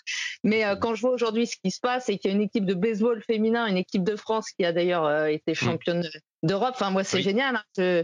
J'aurais aimé continuer le baseball. Après, j'ai adoré jouer au softball et j'ai vécu, comme je disais, une super aventure. Mais je suis ravie que, que des filles aujourd'hui puissent euh, vivre leur passion et, euh, et voilà et qu'elles soient autorisées à jouer. Euh, je vois pas pourquoi. Oui, c'est génial, ouais, parce que alors ton club avait trouvé une solution en créant une équipe de softball, mais c'était quand même une forme de censure parce qu'on dit non, tu peux plus jouer au baseball. Alors que là maintenant, tu peux choisir softball ou baseball. Donc ça, c'est quand même une belle avancée. Ça, c'est bien. Ah ouais, ouais, moi je l'avais très très mal vécu hein, parce que ah, je, je jouais depuis 6-7 ans et puis même au début, on m'a dit, enfin, quand on m'a dit on va créer une équipe de softball, tu vas jouer avec des filles, j'avais dit oui, mais moi, ça fait 6-7 ans que je bah joue. Et je vais retrouver avec des filles qui ont jamais vu euh, du baseball, qui ont jamais joué. Oui, en fait, les filles, c'était les, les, sœurs essentiellement des, des garçons de l'équipe. En fait, ça s'est monté un peu comme ça. Et euh, ouais, au début, j'étais hyper frustrée, quoi, de recommencer. En fait, je recommençais à zéro. Et pour moi, c'était hyper frustrant et hyper. Euh, ouais, je, je, je, me disais, mais c'est ouais, c'est de la censure, quoi. C'est empêcher euh, de, de, vivre sa passion. Et euh, voilà, donc moi je suis euh, vraiment Mélissa euh, est vraiment une super image pour pour ce sport en France et j'espère que beaucoup de filles vont suivre son exemple et vont pratiquer. alors le softball, si elles veulent jouer au softball, il y a aucun problème, mais si elles veulent jouer au baseball, et eh ben et eh ben qu'elles y aillent à fond quoi. C'est vrai que oui, hein, si je me trompe pas, en D1, c'était extraordinaire comme image. Ouais ouais, tout à fait. Donc donc bravo aux filles qui, qui, bravo. c'est super. Super, voilà. Bon, maintenant, on va rentrer un peu plus dans le vif du sujet du podcast qui, nous, est sur les trading cards. Et je voulais savoir si, déjà plus jeune, tu avais eu un rapport avec une collection, euh, quelle qu'elle soit, ou en particulier des cartes comme les Panini, Upper Deck, ou pas du tout? Alors, les Panini, euh, quand j'étais toute gamine, euh, c'était les albums d'Astérix et Obélix, les trucs comme ça. Le foot, parce qu'en fait, bah, je disais, j'ai grandi à Saint-Etienne, donc ah, oui. avant le baseball, il y a eu le football quand même, et c'était mon sport. Donc, les albums Panini de foot, je les ai tous eus je, les ai eus pendant très longtemps. Et en fait, eh ben, au moment où j'ai commencé à jouer, euh, à jouer au baseball, ma sœur, elle joue au basket. Et en fait, j'étais aussi très attirée euh, par, euh, par le basket. Alors, j'y jouais pas parce que les entraînements étaient le même jour que le baseball, hein, donc j'avais fait mon choix. Mhm. Mais j'adore, j'ai très vite adoré la NBA. Et donc, j'ai commencé ben, en collectionnant les cartes de basket parce qu'à l'époque, ben, on trouvait pas, enfin, moi, je ne trouvais pas des cartes de, de, de baseball. Quoi. Mais tu avais des cartes de basket. Les Upper Deck, euh, ouais, j'en ai eu un paquet en étant jeune. Et, euh, et de lire ton bouquin, ça m'a donné envie de. Enfin, je me suis dit, il faut que je retrouve ces cartes, mais je sais même pas où elles sont. Je, je ah pense que malheureusement, elles ont. Elles Dans ont le grenier, un carton où elles ont disparu. Dans un déménagement, je sais pas où elles sont. Et ça m'a. Et en fait, ça m'a beaucoup frustré. Je me suis dit, ah, mais j'aurais dû tellement les, mmh. les précieusement ces cartes qui me, bah forcément, qui rappellent euh, l'adolescence et euh, la découverte de ces sports. quoi. Je sais, je sais ce que c'est. et donc c'est bien, tu avais déjà euh, une première expérience là-dessus et je voulais savoir donc quand est-ce que tu as découvert l'existence des trading cards mais de baseball et savoir aussi son importance dans l'histoire du baseball. Alors le baseball, bah, je, me, je, me, doutais, euh, sachant ce qui se passait pour la NBA, qu'il y avait euh, mm. quelque chose sur les MLB, mais voilà, euh, à, mon époque, je pense qu'on est à peu près de la même génération, bah, il y avait, y avait pas vraiment Internet, on pouvait pas vraiment commander des choses aux États-Unis, c'était compliqué, donc j'ai surtout, je me suis rendu compte du truc en faisant bah, des premiers voyages aux États-Unis et au Canada en fait, où là, bah, en fait, dès, dès que j'y suis, la première fois que j'y suis allée, je suis revenue avec des cartes, quoi. C'était un petit peu, c'était un petit peu le, voilà, pas, pas l'objet du voyage, mais ça faisait partie des souvenirs de, voyage et c'est là que je me suis rendu compte que vraiment c'était euh, c'était un truc énorme bah, pour tout quoi et pas que le baseball je découvrais aussi les cartes de NHL euh, et tout ça. Donc c'est vraiment là, en se rendant en fait sur place, que je me suis rendu compte de, de l'impact et de, de l'importance de ce de, de, du hobby, quoi. C'est ça, oui, exactement. C'est, c'est pareil. Hein. Nous, moi, c'était sur un voyage aussi. Et est-ce que tu, tu savais que les cartes étaient tout aussi vieilles que le sport en lui-même, euh, le baseball? Alors non, ça j'ai appris euh, au fur et à mesure de, ben, de mon apprentissage. Et, euh, et c'est vrai qu'on a sorti un article sur The Strikeout l'an dernier. Il y a un de, un de nos contributeurs qui s'est lancé dans, un, dans une brève histoire, hein, parce que l'histoire est très longue, mais des trading cards. Et on se rend compte ouais, que ça remonte aux origines du sport. Et ça, au début, je j'en avais aucune idée. Pour moi, c'était euh, un peu le côté marketing, bah, comme la NBA par exemple, mmh. des années 90, quoi, qui euh, derrière, euh, ça. avec Jordan qui a développé mmh. tout son, marketing. Donc pour moi, j'aurais bien remonté ça aux années 70-80. Et en fait, je me suis rendu compte que c'était voilà aux, origines du sport. Et c'est et depuis, j'ai acheté un ou deux bouquins là-dessus et c'est absolument passionnant quoi de, de ah voir. la, la, culture qu'il y a autour. C'est incroyable, même euh, en soi, ce, le morceau de carton qui est à la base, euh, tout ce qui est dans la publicité, le chewing gum, le tabac, euh, qui était juste en fait un, un, objet pour pour vendre et les stratégies, c'est rien que ça, c'est passionnant. Et c'est vrai que l'article de The Strikeout est super. Ouais, bah ouais, c'était c'est assez complet, c'est bien, c'était vraiment un, bel article qui, qui, nous a été proposé, donc je vous invite à, à le lire si jamais. On mettra le lien. Bah, c'est gentil. Et alors, quand as-tu tes premières cartes? Alors, tu as dit, as parlé d'un voyage, donc à peu près nous situer quand? Et euh, donc, tu les avais achetées euh, où? Dans un stade, un magasin spécialisé? Euh, alors, je suis allée pour la première fois de ma vie aux États-Unis. C'était, enfin, d'abord au Canada. Enfin, j'ai fait les, deux la même année d'ailleurs, mais un, hiver, un été. Le Canada l'hiver et, et New York c'était en 2002. Et, euh, et, en fait, euh, et en fait, c'est là que j'ai acheté. Je, je, pense, dans mon souvenir, c'était plus à New York que j'ai trouvé ça, puisque comme j'y suis allé l'hiver au Canada, il n'y avait pas de baseball euh, à ce moment-là de saison. Mais en fait, je suis allé voir un match au Yankee Stadium et, et je me rappelle très bien avoir acheté en fait les petits paquets qui vendaient la boutique. En fait, à la boutique, comme dans tous les stades, d'ailleurs, ils vendent les packs Team 7 quoi, avec avec toute l'équipe. Et je pense que mes premières cartes de baseball euh, doivent être doivent être celles à quoi un team set des, des, Yankees ah, achetés à l'ancien Yankee Stadium du coup. Ah oui, très bien. Euh, Mythique, euh, le temple des rêves.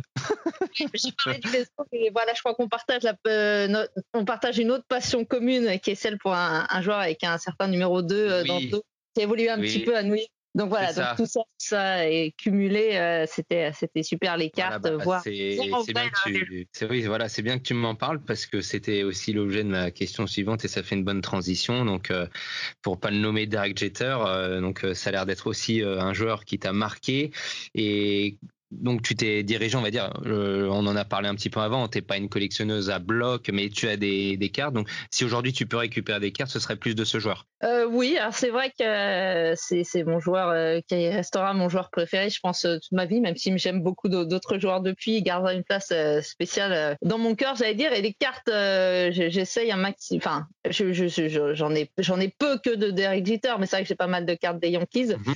Mais si j'en vois une qui m'intéresse, alors après, euh, je, comme je te disais, moi j'aime beaucoup les bouquins et tout, donc je, claque pas mal d'argent dans les bouquins de baseball. et donc j'ai un peu moins d'argent pour les cartes de baseball. Et quand j'en trouve une qui me plaît, euh, voilà, je, me fais un petit carte. Mais, mais je, ne suis pas forcément uniquement sur Jeter, j'aime bien les cartes de, baseball. En général. Ouais, en général. Mais c'est un bon complément avec les livres aussi, puisque bah il y a les stats derrière, il y a des petites infos des fois assez marrantes, et des petites subtilités. Et puis dans les bouquins, il y a aussi tellement de choses. C'est un, sport qui est tellement riche, qui, gagne à être connu. Et je suis bien content que tu sois avec nous. En fait, pour euh, terminer euh, notre entrevue, je voulais savoir si tu avais euh, une anecdote ou une histoire qui t'a marqué autour des cartes, que ce soit toi ou dans un livre, quelque chose qui t'a marqué. Alors j'ai eu une expérience assez intéressante en fait. Donc je disais que j'étais fan de, basket aussi, euh, j'adore les billets.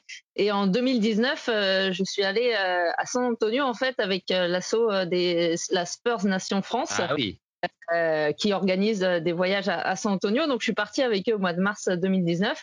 Et en fait, dans, dans les participants, il y avait vraiment mais, des férus de cartes. Mais enfin, je pense à, ton, à ton niveau, quoi. Vraiment des gens complètement fous de cartes.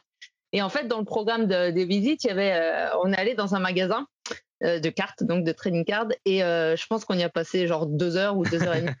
Alors, les plus mordus se sont installés autour d'une table et ont commencé à déballer des cartes, mais j'avais jamais vu ça. C'était absolument incroyable, quoi. C'était, c'était vraiment génial. Et puis moi, pendant ce temps, bah, je regardais toutes les vitrines, toutes les cartes qu'ils proposaient. Enfin, c'est un, souvenir assez incroyable parce que je te disais que j'avais découvert les cartes voilà lors de mes premiers voyages aux États-Unis, mais mais je voyais voilà je voyais des, endroits où on vendait des cartes et oui, tout. Oui, voilà, un magasin. Un magasin, on achetait une carte, mais là en fait, les passionnés s'installaient tous autour d'une table, ils étaient une dizaine. Et, ils ouvraient les paquets et tout ça. Et enfin, c'était incroyable de, de, les voir en fait vivre leur passion comme ça. Quoi. C'est là que je me suis rendu compte que même, bah, même en France, du coup, il y a vraiment des passionnés. Et quand après, bah, j'ai eu connaissance de ton projet et de ton livre, je me suis dit, bah ouais, ça prouve encore que, voilà, en France, il y a vraiment des, des mordus et c'est, euh, c'était chouette à, voir et à vivre en fait. Et enfin, ton anecdote est, enfin, c'est vrai parce que on peut vivre aujourd'hui avec Internet notre passion quand même pleinement comparé à 15-20 ans.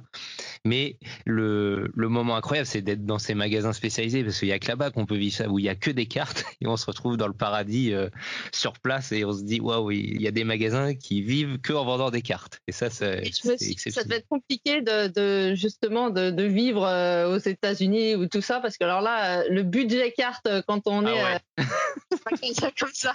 C'est assez compliqué. Donc moi, je me suis ramené quelques souvenirs, mais je me suis dit bon, euh, va pas falloir y revenir trop souvent dans cette boutique parce que ça va être compliqué. Mais... Dire, nous, le budget qu'on met dans les frais de port, si on pouvait les mettre dans les cartes sur place, à la limite, ça, ça, ça, permettrait de, de mettre dans la balance parce que aujourd'hui c'est assez cher. Mais bon, c'est vrai que. Ouais, je me suis fait un peu plaisir. J'ai ramené une ou deux cartes qui étaient plus chères, mais c'est exactement la réflexion que je me suis dit. Je me suis dit, mais au moins tu es sur place et, euh, voilà, tu as ta carte et tu payes pas pour euh, la poste euh, et pour, pour l'avion qui va t'amener ta, ta, carte. Donc. C'est ça. Et puis je relève le côté aussi très amusant du tour opérateur des San Antonio Spurs Nation qui fait et donc euh, en fin de séjour nous ferons la visite de la boutique de cartes. C'est très sympa ça. ça. Il l'avait déjà fait euh, l'année précédente euh, ils étaient déjà allés à Santon l'année d'avant. Et en fait c'est parce que ouais dans le groupe il y a des il y a des mordus et donc ça faisait partie des visites proposées dans, dans la semaine. Donc donc moi j'y allais un peu, j'étais intéressée, mais c'était par curiosité. Je me dis, oh, bah, je m'achèterais deux trois cartes, mais en fait je me suis rendu compte qu'on est resté mais genre deux heures et demie dans la C'était. Euh, en fait, c'est un peu euh, même quand t'es pas des cartes, c'est un peu euh, venez vivre une expérience un peu bizarre avec nous. Vous allez pas être déçus du voyage. Exactement. Et ce qui est marrant, et je rajouterais juste ça, c'est qu'en fait, donc un gars, vu que je m'intéressais aux cartes, mais eux, ils étaient donc forcément un peu, ils étaient à fond dans le basket, hein, puisque c'était les fans des Spurs. Donc moi, je m'intéressais au baseball, du coup. et il y a un gars qui m'a vu un peu regarder et il m'a dit, oh, bah, tiens, tu t'intéresses au baseball J'ai dit oui. Il me dit, oh, bah, j'ai un paquet de cartes dont je veux plus. Et en fait, il m'a refilé tout un paquet, c'était des ah, dons russes. Et il m'a refilé un paquet, je sais pas, il y en avait au moins, euh, je, sais pas, je crois que j'ai compté, il y en avait au moins 60 ou 70. Ah oui.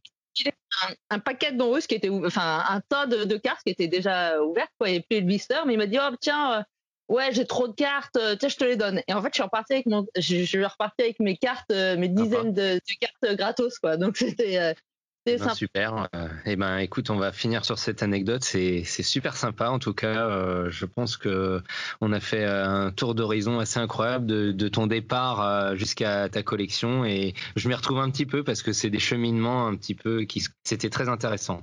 Eh ben, écoute, euh, c'était avec un grand plaisir. Et puis vraiment, euh, bravo pour ce que vous faites euh, pour développer cette, cette passion et cette culture qui, qui vraiment mérite qu'on s'y intéresse. Donc j'espère vraiment, bah, je, je, me rends compte hein, qu'il y a de plus en plus de personnes que, que vous arrivez à toucher et à sensibiliser. Donc, bah, continuez comme ça. Il y a une belle dynamique et comme vous de votre côté avec les sports américains sur les différents médias, je trouve que en ce moment la période est folle. c'est bah, la facilité, ce qu'on disait tout à l'heure. Hein, le Internet, enfin, facilite énormément l'essor des sports euh, des sports américains, enfin du baseball parce que le basket n'a pas vraiment besoin de d'essor, mais voilà. Là en ce moment, il y a une très bonne vague avec Bean aussi qui diffuse les matchs et tout. Euh, voilà, c'est vraiment une super dynamique et j'espère que que ça profite aussi au baseball euh, français, que les gens vont s'inscrire dans des clubs et, et voilà, enfin continue de s'inscrire dans, dans des clubs et que et que notre sport vivra longtemps vivra longtemps en France quoi. Ok, ben c'est super pour finir. En tout cas, merci Marion et on te souhaite bonne continuation euh, sur tes différents projets. Merci beaucoup, merci Greg, à bientôt. Salut.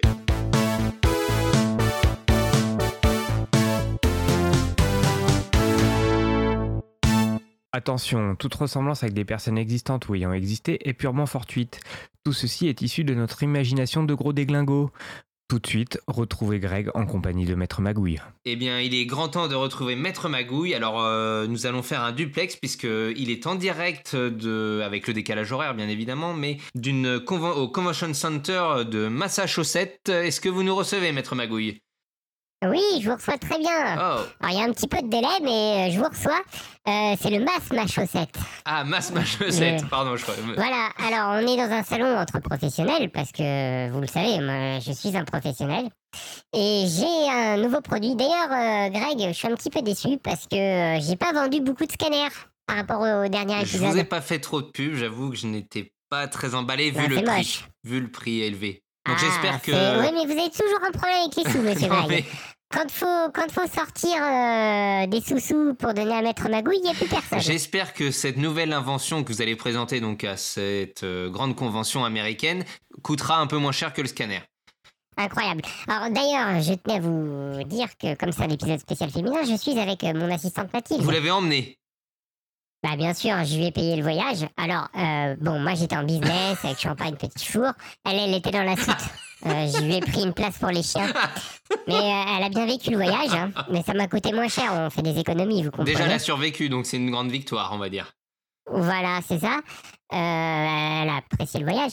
Mais quand même, comme c'est une très bonne assistante, je l'ai invitée au, au, resto routier. D'accord. aux États-Unis. Et buffet à volonté. Mais comme il y a le Covid, c'était fermé, donc finalement, je lui ai offert un sandwich. Et vous êtes logé au motel c'est ça, au motel du, des trois gorées qui. C'est le motel où il y a le plus de serial killers euh, qui traînent. que what Voilà, exactement. Très bien, bon. Euh, alors, je vais vous présenter mes, mes nouveaux produits parce qu'il y a deux modèles. Mhm. Alors, vous savez que j'aime les mallettes, les mallettas comme vous dites. Les fameuses. Et pas des matelas. Euh, et bah, voilà, et pas des matelas parce que vous avez des problèmes d'orthographe, mais on va pas le souligner ici. Alors, euh, j'ai inventé une nouvelle mallette révolutionnaire pour vous, les collectionneuses, mesdames. Ah. Je sais que, mesdames, vous êtes toujours très très belles et que vous aimez vous, vous rendre encore plus belles en vous maquillant. Alors, j'ai la mallette de maquillage des collectionneuses avec un double fond pour ranger votre collection et bien sûr pour ranger des bifetons. Alors, cette mallette est composée d'un kit de maquillage complet avec le fard à paupières, le fard à joues, euh, l'eyeliner, le rouge à lèvres et c'est un tube particulier, un tube à double fond également car vous pouvez enrouler des bistons. Et très pratique, vous pouvez être belle et être riche. Et, bien évidemment, vous pouvez ranger vos cartes euh, dans ce double fond. Comme ça, lors de vos soirées de l'ambassadeur, vous savez, c'est les petites soirées où on mange des petites euh, crottes en chocolat emballées dans du papier d'alu. Doré. Et eh ben, vous pourrez euh, éblouir la galerie par votre beauté, certes, mais également par votre collection de Spencer Dinwiddie de qualité ultra top dans votre palette. Alors, vous allez me dire, oui, euh, c'est bien, mais nous, les bonhommes, euh, on aimerait bien avoir une mallette aussi pour briller en société. Je ne vous ai pas oublié, messieurs. Car, messieurs, je sais que vous aimez bricoler le dimanche. Alors, j'ai la mallette de bricolage pour les collectionneurs, pareil, double fond. On met des bifetons, on met des cartes. Alors, pour votre collection de messieurs, vous pouvez ranger soigneusement vos cartes sous top loader ou sous magnétique, tout sera bien rangé. La deuxième partie, vous rangez vos bifetons, hein, bien sûr, ou vos sachets de cocaïne, mais ce que vous voulez. Euh, et puis, bien sûr, vous avez des outils comme la perceuse, un set de tournevis complet, et bien sûr, une ponceuse à billets de banque, mon cher. Euh, ah bon, vous poncez les billets. Mon cher Greg.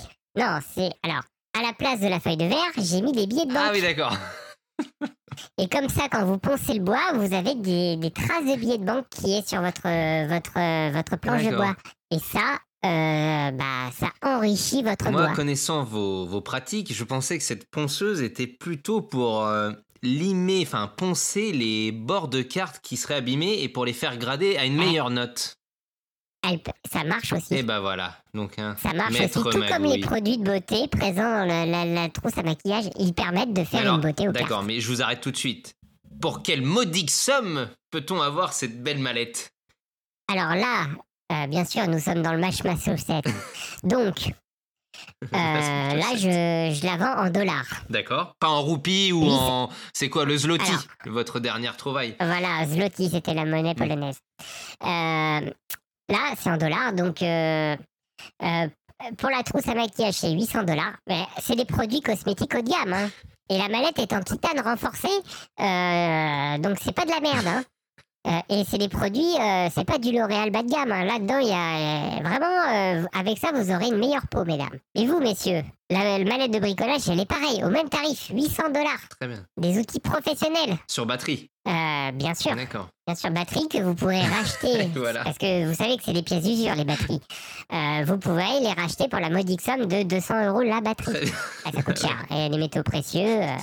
Euh, Eh bien, et bien sûr, euh, quand on rapatriera les derniers modèles qui resteront en France, bien sûr, pour la clientèle européenne, ce sera au prix de 3000 euros.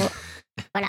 Ah, bah oui, il faut payer les billets de train, euh, les billets d'avion pour les, pour les et pour hein. Mathilde Il y a un aussi, accessoirement. Ma- ma- ma- Mathilde, oui, voilà. Alors, euh, comme elle a bien bossé sur ce salon, elle est en bikini pour présenter les, les, les mallettes, pour, Mhm. euh, bien sûr, pour achalander euh, le stand et pour euh, attirer le chaland. C'est sûr que c'est pas vous qui allez être en bikini parce que ça fait longtemps que vous n'êtes pas allé en musculation, à mon avis. C'est ça. Et puis, euh, je vous avoue que mon petit maillot de bain à la Borat euh, ne fait pas trop sensation aux États-Unis. Eh ben, j'espère que vous ramènerez au moins un, un concours, un, un grand prix avec ce produit révolutionnaire. Bah, j'ai- j'aimerais bien, mais vous savez, euh, les Américains ont des super idées. hein. Vous savez, comme la casquette pour boire sa bière en regardant les matchs de foot. ça, c'est du génie parce que il y a même plus besoin de se déplacer jusqu'au frigo. C'est pas faux. Eh ben écoutez, Maître Magouille, on prendra de vos nouvelles à l'épisode 4. hein, on verra où vous êtes parce que vous êtes quand même internationalement connu, apparemment. Je vous remercie, euh, mon cher Greg. Alors, sachez que je vous trouve sublime. Très bien. Bah, vous embrasserez Euh, Mathilde parce voilà. qu'elle a beaucoup de courage. Et alors, il y a autre chose aussi que je voudrais signaler avant de vous, euh, avant de rendre l'antenne, comme disent les professionnels. je trouve votre acolyte euh, Adrien, je Oui. crois, très très bien aussi et d'une intelligence incroyable. Il est extraordinaire. c'est dit. Euh, je vous fais des bisous. Très bien. À bientôt, mon cher Eh bien, Greg. Et merci pour tout. Merci, au revoir et salut Ma- Mathilde de notre part.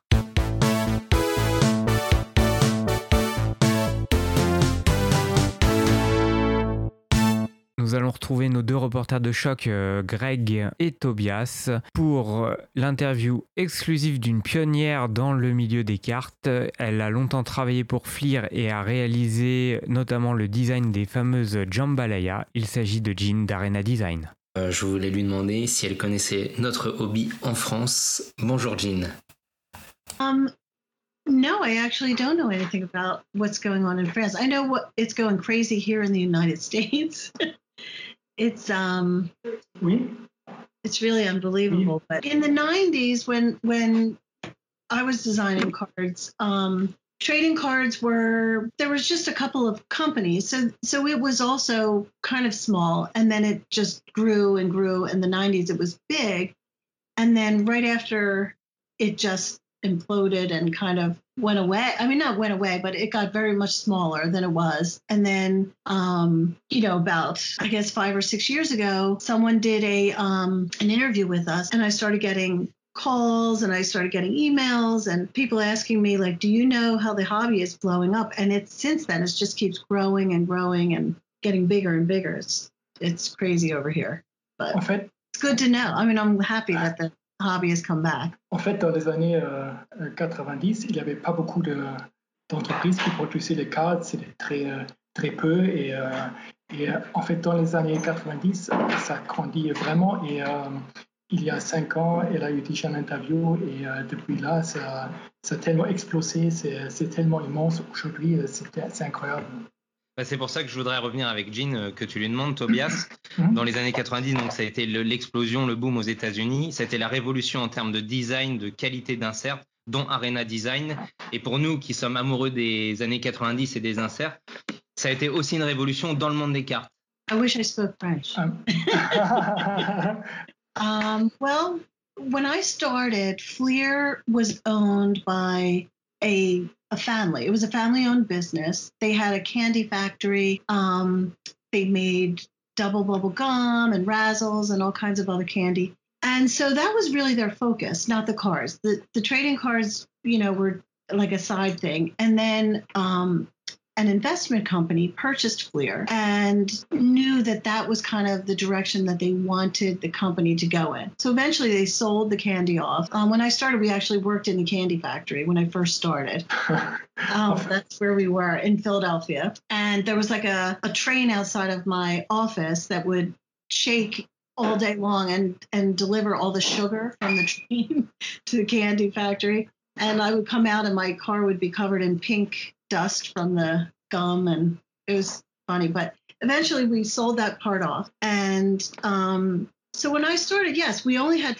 fleer and then ultra was just coming out. So it was still pretty much a bordered card um, you know no outlining of the player just they were on the field or whatever. And yeah it just exploded from there. Because my i don't you know you had asked about my background before and i used to work for the casinos. That's where i met earl and earl and i kind of are a pair designed together. And um, so we met at an ad agency in atlantic city and we were doing a lot of casino work. So we were doing foils and die cuts and embossing and all kinds of fun stuff because the casinos are like glitzy and they want you know the gaudier the better so um, we were doing that. And then when I interviewed at Fleer, they thought, okay, you know, some of this stuff we can use in trading cards. So they knew that that was going to be the direction when they hired me, but it took a little while to get there. Okay, I tried to translate.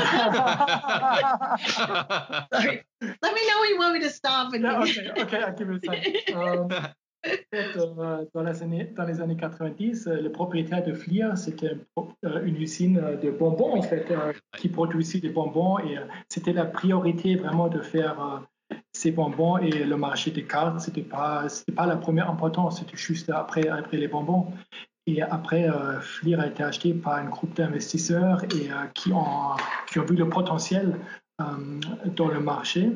Et c'est à partir de ce moment-là que que Chin a rencontré Earl aussi, ils ont travaillé dans un casino et euh, c'est là où, euh, où euh, Fleer avait besoin de ces dessins-là, des cartes emboss et tous ces différents inserts qui sont venus après. D'accord. En fait, le marché s'est développé là. Jean, elle travaillait où avant d'être embauchée par Fleer? Comment elle a été approchée? Et comment on fait un épisode spécial aussi sur les femmes et le hobby? Euh, est-ce qu'elle était collectionneuse avant ou est-ce que dans sa famille, son papa, son, si elle avait des frères, euh, ou c'était une chose toute nouvelle pour elle? Um, Okay. Before I worked at Clear, Earl and I had our own company and things had slowed down a little bit. So we decided one of us should go in house somewhere rather than just both of us work for our own company. So um, we both applied to jobs and we both got those jobs. And then we decided one only one of us would take one of the jobs. So we weren't sure which one to take. So i called my brother and i said you know fleer is offering me this job you know. And he said fleer trading cards? And i said yeah. And he said you have to take that job. So he was a little bit of a collector my brother my younger brother. Um, so he knew about it. But I did not know anything about trading cards before I worked at Fleer. I was not even a real big, I mean, my family is a sports family, but I, you know, I wouldn't say I was a huge sports fan. I love basketball probably the most, but um, yeah. So I did not collect. I collect other things, but I don't collect trading cards. ok. Um, avant de commencer chez Fleer, Jean, euh, elle collectionnait pas les cartes. C'est juste son frère qui euh, collectionnait un peu. Et euh, quand elle avait euh, euh, l'offre d'emploi de Fleer, elle a dit à son frère et il a dit il faut absolument que tu prends ce travail, que tu, que tu travailles chez Fleer. Et avant, elle a travaillé pour son propre compte et voilà. D'accord. Son frère qui collectionnait un petit peu. Mais elle, elle, elle aime bien le basket, mais, mais elle ne collectionnait pas. Oui, donc en fait, je pense que là, on va parler un petit peu de l'artiste et euh, de la femme qu'est Jean. Mhm. Euh, l'influence de ces cartes, parce qu'aujourd'hui, on est d'accord, euh, Tobias, toutes ces inserts, toutes ces cartes qui aujourd'hui s'arrachent même à des prix d'or, et nous deux, on, en est, on, se, les montre régulièrement, c'est juste incroyable.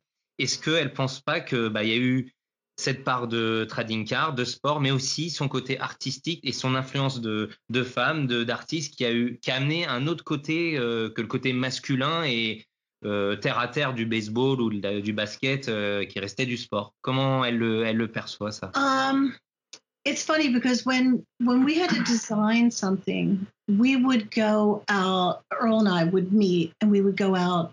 We would go to different places, not necessarily trading card places, but we would be influenced by a lot of things. Maybe we would go to a museum, or we would go to a bookstore, or our favorite shop, or whatever you know, whatever we could use to inspire us. Um, we really, Earl and I are both painters also. And so we're really influenced by a lot of fine art, you know, a lot of pop art. We like, um, so I think that shows in some of our work. Um, and yes, I think that we have different styles. Earl has a style and I have a style, and mine does tend to be a little bit more feminine. Like you know, lighter type or airy, and and Earl's is bolder and a lot of color, and I think that kind of is nice as a combination. And then also he, I worked in house at Fleer, and Earl worked from his office, so he had more time and more freedom to research. And once he designed something, I would then take it and kind of add the printing technologies to it. So that was kind of the end that I really loved. So it was kind of a combination of two worlds. Ok, ok. En fait, euh, Jean euh, travaillait chez Fleer, ça veut dire qu'elle avait un peu moins de temps que, euh, que son mari qui travaillait à la maison. Et euh, elle, bien sûr, elle donnait plus une touche féminine avec les couleurs douces et, euh, et Earl plutôt euh, carré et des couleurs, beaucoup de couleurs fortes et tout ça. Et ils sont sortis pour aller dans les musées, euh, dans les librairies. Euh, aussi L'influence. L'influence aussi du pop art, du fine art. Ah oui. Euh, ils ont cherché partout. euh, en fait, dans toute la vie, quand ils sont sortis, ils ont regardé euh, qu'est-ce qu'on peut utiliser pour créer, créer ces cartes. Donc là, c'est vrai que Tobias, après, tu pourras poser des questions, mais ça me fait penser que on est au-delà de, du morceau de carton. Il y a une culture autour de ça. Donc déjà, le baseball, le basket, il y a une culture euh, urbaine, une culture sportive. Euh, et là, il y a une culture aussi qui est venue s'intégrer aux cartes avec euh, cette richesse qu'a apporté Jean. Et est-ce que, par exemple, chez Fleer, elle peut peut-être nous en parler, euh, est-ce qu'elle visitait l'usine? Est-ce qu'il y avait des gens qui venaient l'influencer dans le sens en disant les collectionneurs veulent ça ou faut nous faire ça? Est-ce qu'elle a eu des freins ou voilà comment s'est s'est construit cette aventure avec eux? Ou est-ce qu'elle avait une liberté totale? Um, because when I started at Fleer, the trading card department was so small. Really, we were only doing two or three sets a year. And when I left, we were doing 50, you know, like 48, 50 sets. So, so when I started, they got used to, yes, I had really, I had total freedom. They let me do whatever I wanted as long as it fit within the timeline that it could get produced and the budget. Um, so I would normally just go out, do whatever I wanted, bring it back, and then they would say, well, you know, maybe we could afford this or that. And, and I would have to take some things out. Like maybe that would be the restriction. But mostly they gave us total freedom. I know people in trading card companies now, and I know that it's not like that anymore. Yes. I happen to be very lucky Yeah, yeah, at a yeah. time where they just really did let us do whatever we wanted because it was successful. You know, like I guess if we had done sets and they weren't successful, they would have said no. You know, somebody else would have to be involved in it, but really they let us do what we wanted. Ok.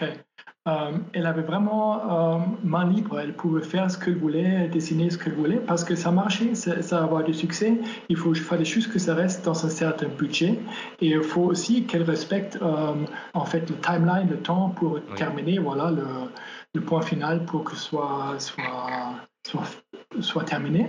Et après ils sont juste dit voilà, ça nous plaît, on peut euh, euh, acheter ça ou ça ou ça, ça non. Et, mais elle avait vraiment main libre et au début il avait pas carte blanche, voilà. Il n'y avait pas beaucoup de sets au début, mais Oui. après, quand elle a terminé, il y avait cinquantaine, soixantaine de différents sets, Ça. euh, voilà, avec euh, beaucoup d'inserts aussi. Ouais, Alors c'est vrai que Jean, also- I'm sorry, you also asked if I was on press, like if I got to see it produced. Yes. And yes, like once once um, we designed it, we would hand it off. It would go to pre-press, um, and then when it was being printed, we would be on press when it was coming off, so we could see if the colors were correct, if everything was coming out the way that we wanted it to be. Ok. Euh, elle a dit aussi qu'elle était aussi dans l'usine pour Ah. voir quand ça a été imprimé, pour regarder les couleurs, pour voir Ah si oui. ça va, si quelque chose, s'il fallait quelque- changer quelque chose. Ou elle était sur place aussi, oui. Ah oui, donc ça c'est un élément important. Et d'ailleurs, en parlant de processus, euh, tout à l'heure elle parlait de timeline. Est-ce que tu peux lui demander, Tobias, euh, on parlait de régular de sets qui devaient prendre très peu de temps à la création, mais quand on voit les, bah, les on en reviendra euh, en parler tout à l'heure, mais tous ces inserts plus ou moins incroyables avec des designs, combien de temps euh, les cartes les plus dures mettaient à être, à être faites, à designer, le, le délai, euh, combien d'heures Um, well, first, someone would decide the names and who was going to be in the set and the seating ratios and that kind of stuff. We would get it, we would design it, then it had to go into um, pre press so that they did all the production. We had somebody pulling photos at that same time. And then it would go to print. And then after printing, it had to go to collating, packaging, and then shelf. So it, all that time could take sometimes six months and sometimes eight months, you know, to a year, like Mhm. maybe on a really hard set, maybe a year, but mostly within six to eight months. Ok. Au début, quelqu'un a créé le nom, en fait, le nom du set, et euh, ils ont vu quel joueur euh, qui va être dans le set, D'accord. et euh, euh, dans quel ratio ça sera insert dans les packs, 1 à 4, 1 sur 24, ou, par exemple. Et après, c'est euh, Jean qui a reçu voilà, le nom, et après, c'est eux qui a, c'est elle qui a fait les designs. Et après, c'est allé au euh, contrôle qualité, et après, euh, voilà, ça a été imprimé et ça a été emballé et ça durait toujours entre six mois et un an, on va dire. D'accord. Avait- oui, et tu peux lui demander éventuellement, par exemple, est-ce qu'elle a un souvenir de d'une carte ou d'une collection qui a qui a été euh, longue à élaborer ou à valider ou une anecdote par rapport à ça, euh, ce délai, euh, quelque chose qui l'a marqué. euh? Um, oh God, there's a lot. um, I would say if I was to pick one, I think the hardest set, it's not even an insert, it was the base cards for EX. I think were the hardest cards we ever had to produce. In general, Because- okay. Okay, you want to Um, the first year or in general, at 96, 97 or in Um, well, the 96 97 had a border to Yes. it, right? Like it had that. So that was, there were a lot of difficulties, and that set almost never made it to market because there were some delamination issues. But the year after that, I didn't want that border. I wanted it to look like a floating card. That was the year that was really difficult. But I worked like one on one with this printer that I had a good relationship with, and they really helped me make it work um, it's really hard to diff- I mean, it's hard to say how it worked. Like we would print on the plastic, we printed on the paper. The paper was die cut. That paper is like a crack and peel, like a peel off sticker on the back. And they would have to hand place every paper onto the plastic. So every sheet was hand placed. It Oh, was and then we had foil on both the plastic and the paper. We had, and then they had to die cut it, each of those cards. So I was never sure if it was going to work out. I, am amazed that they've held up as well as they have, but that card I would say was the hardest card we ever produced. But I love Okay. the cards. Yeah, we love them too. These are amazing sets. Euh, en fait, euh, les cartes euh, qui, qui euh, sont restées dans son souvenir pour la production, c'est le EX. euh, Oui. les, euh, um, les 96-97, ils avaient un, un- un bord. Un bord. Et en 97-98, ils ne voulaient pas ce bord. Ils voulaient supprimer ce bord. Ah oui. Mais, les- mais la carte, elle euh, possédait deux parts, en fait. Un part plastique de la carte et euh, l'autre du, du carton, voilà. Ah oui. Et il fallait rassembler, et c'était aussi die cut, il fallait rassembler ces cartes dans l'imprimante exactement. Le À la main, quoi. plastique- à la- non, avec, mais avec la machine, mais le plastique sur le carton. C'est ça, oui. Et elle ne pensait pas que ça va marcher parce que c'était Ah tellement oui. compliqué de mettre ça ensemble. Mais euh, enfin, ça a marché. Elle est très contente de, de Ouais, ce set. tu peux lui dire que maintenant, euh, ça s'arrache à des prix d'or, un, un pack même, mais je préfère payer quand je vois le travail que ça demande euh, ce prix-là, même avec Ouais. les prix de maintenant. Yeah, Greg said even if today they are so expensive, um, uh, they're really worth it. You know, like Yeah, uh, that was a lot of uh, work. Well, and then even the plastic is so thick that they were shattering, like some of the edges were getting shatters on them. So Mhm. they had to heat the room up Wow. so that it would kind of make the plastic more pliable. When they cut it, it had to be really hot in that room so the plastic would not shatter. Wow. Et pour le plastique aussi, il fallait chauffer la pièce Mmh, parce- pour oui. que le, le plastique soit plus dense en fait, pour pouvoir, pour pouvoir le couper parce que parfois quand la Plus température- malléable, oui. voilà plus malléable hein, parce que quand la, la température est trop basse, euh, Ah oui, ça, cassait en fait les, les, les angles, ça cassait et il fallait vraiment chauffer la pièce et euh, Ah, c'est incroyable. Et, euh, ouais. Et, Tobias, tiens, tu pourrais poser une question par rapport au, au set Jambalaya? Parce que Yes. moi, je me pose toujours la question, c'est un set mythique. euh, Le nom, pour comment c'est venu, les couleurs, euh, Yeah. c'est compl- complètement fou. Um, we had product managers, so there would be somebody working on EX, someone would be working on metal, someone would be working on ultra flare. And so one of those people would put together the names of the set. So I didn't um, do the names. They would do the names. They would decide who was going to be in the set, um, how many cards were going to be in each of the sets, maybe the seating ratios, like how often you would get them per pack. Um, and then I would get that list. So I got the list and it said Jambalaya was one of the inserts. And I actually gave that to Earl to design. And um, he designed it. And usually he would bring in three or four options. And then we chose that one. And I, at the time, had just been to a design conference and I had seen this stock that I really liked, this lenticular, like dimensional stock that I liked. And I thought, oh, because it was such a clean, crisp design. I thought that would be really cool on this stock. So Earl didn't know it was going to go on that paper, but when he saw it, he really liked how that like kind of brought his design to life. So um, it was kind of a combination of things ok. that came about. Ouais. En fait, le nom, c'est quelqu'un d'autre qui l'avait créé, comme, elle avait déjà dit, le nom et euh, Oui.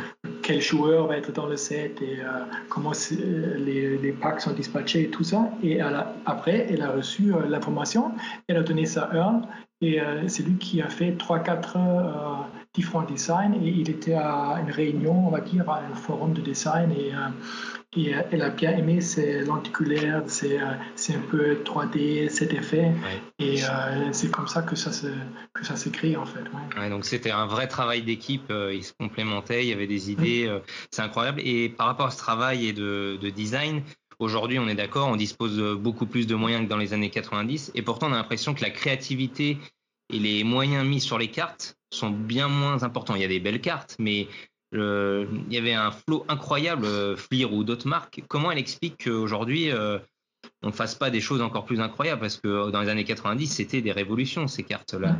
I think there are a couple of things. There should not be budget limitations because they are making a lot of money. Yes. like that, that should not be an issue.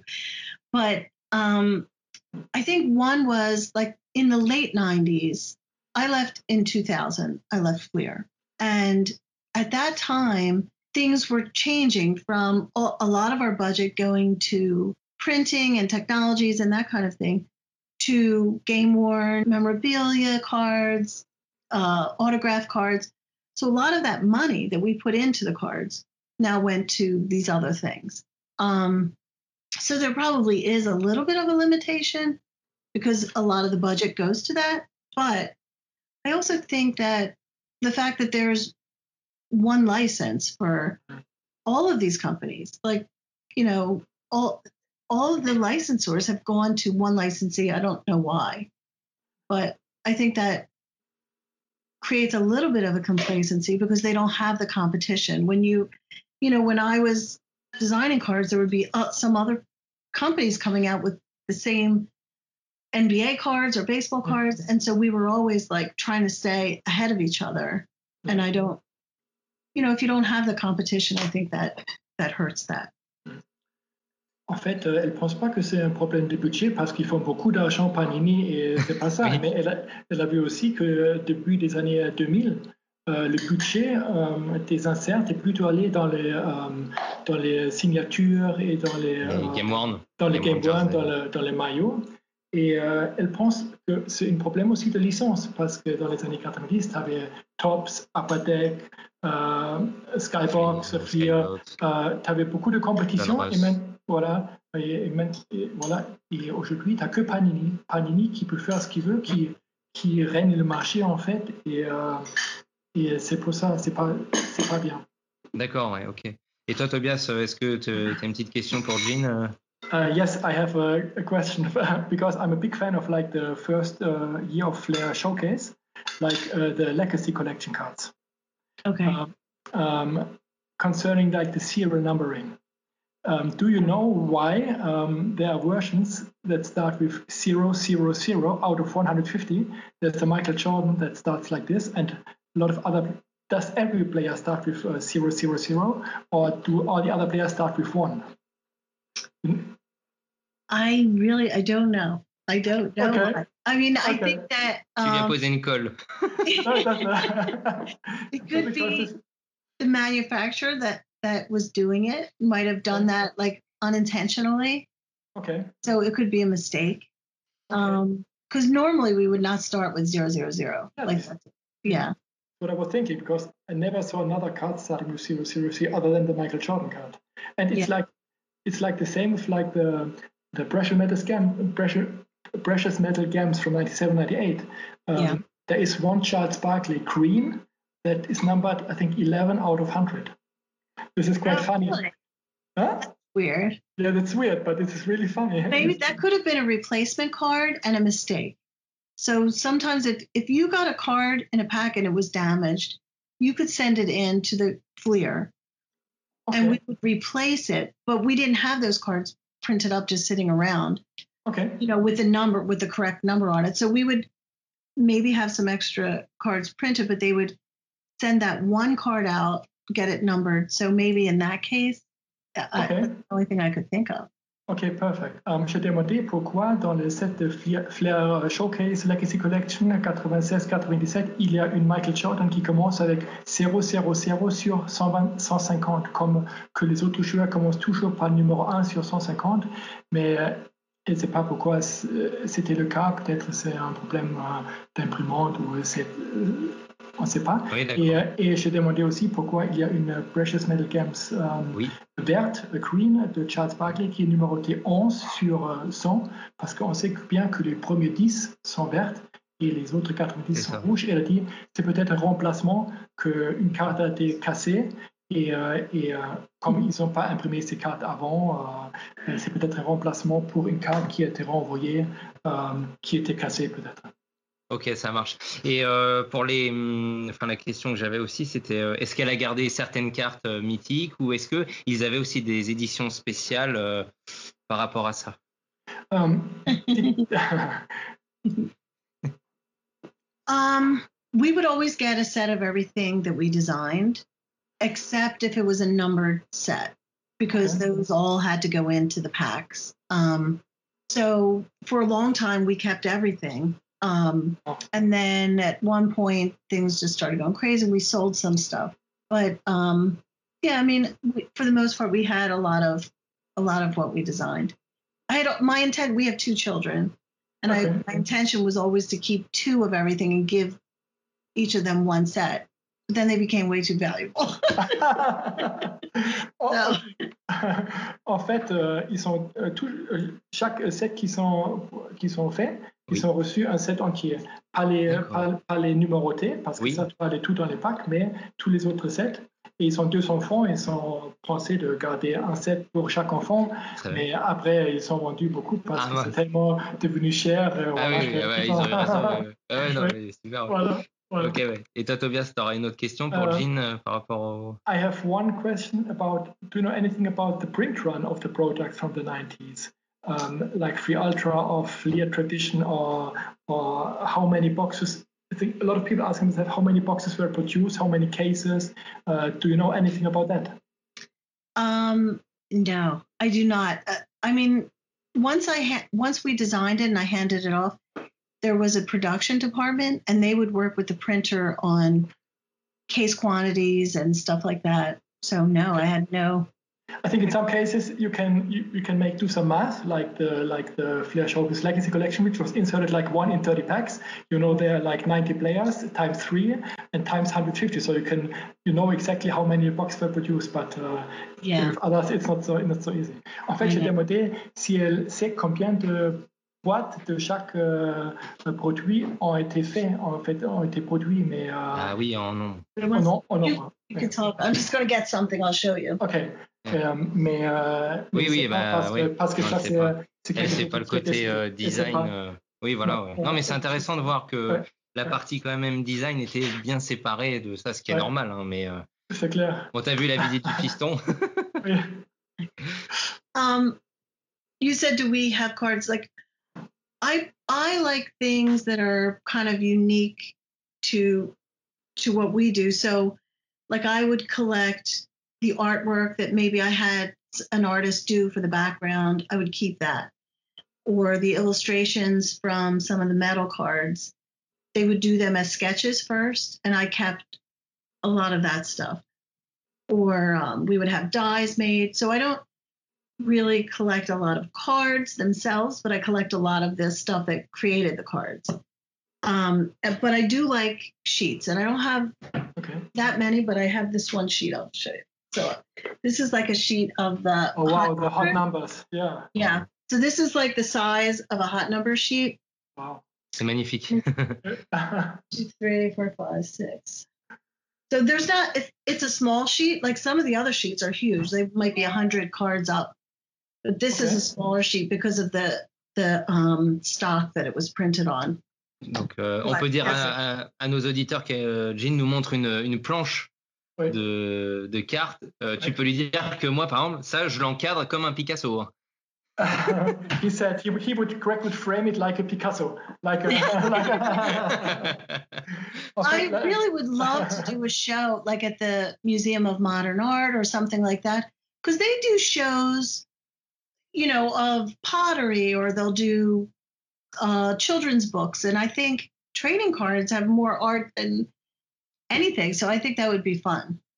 This would be fun. Yeah, you can come to Yeah. Paris, like to go to the Louvre or to the Musée d'Orsay. The- Bah, D'ailleurs, par rapport au, au musée, tu pourras nous traduire après, Tobias, mais euh, American Card Catalogue, qui est le premier, en fait, avant le Beckett, qui a été le premier référentiel euh, fait par un Américain sur les cartes, un vrai passionné, il y a une exposition, et alors qui change, mais qui est toujours fixe, sur les trading cards au Met à New York. Est-ce qu'elle connaît euh, ce- Euh. cette exposition Um, I know I, I know that there have been a few shows, and there's actually somebody at the Met that is in charge of their trading card collection. So I know they have a collection, okay. but it's all really old stuff. It's not the, you know, 90s is newer to them, and the Okay. new stuff is really new. So I think it would be interesting to do something a little more mo- with modern cards. Euh, en fait, oui, elle sait qu'il y a une collection de cartes au Met, euh, mais c'est plutôt des vintage, des Oui. anciennes cartes. C'est pas très moderne et ce sera intéressant de, C'est faire quelque chose de plus moderne. Oui.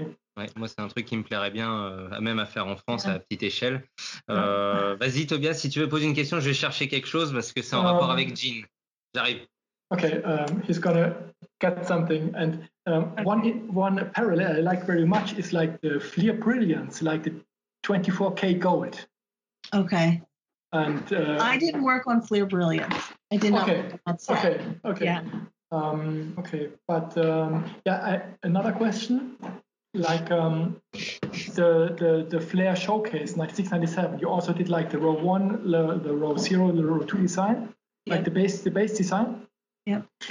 And um, I don't know um, because some like especially the row two of the um, um, how can we tell they are like quite um, um, the centering. You know, there's all there's a slight uh, they're not very well centered. I never saw a Kobe Bryant that is well centered. Um, How can how can you explain to you that um, that some are well centered and others not? Uh, was there can this happen when printing those uh, cards, or how um, do you know anything about this? Yeah.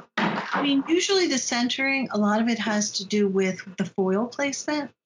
So when we create a card, it has a bleed, it'll have extra around the edge. And the foil, if it bounces at all, it'll make the card look off centered. So maybe the photo is centered correctly, but the foil is probably the issue. And it depends on where it falls on the on the sheet. So if it's on the left side, it might have um, it might be off only in that row because that's the way the foil is. It's in rows. So Ok. probably every card in that row was off. Ok, je demandais pourquoi les cartes de Flair Showcase première année ne sont pas très bien centrées, certaines. Et elle a Oui. dit c'est un problème avec le foil, avec, euh, Oui, euh, euh, comment dire en, en français, avec le film, non avec oui, le film. le film qui est posé au-dessus de la carte. Oui. En fait, euh, comme c'est toujours des rangées, et euh, peut-être à droite ça va, et quand tu vas plus à gauche, euh, le film n'est pas se bien. décale. Voilà, elle a dit l'image, peut-être c'est bien centré, mais pas, pas le nom et pas, pas l'écriture. Voilà, c'est ça. Ok, Bon, j'ai- ramené une petite boîte qui m'est chère. Je sais pas si tu reconnais. Oh, okay. En fait, euh, Tobias euh, va vous expliquer, mais c'est un cadeau qu'il m'a fait. euh, et bon, c'est- actuellement, c'est une box qui vaut très cher.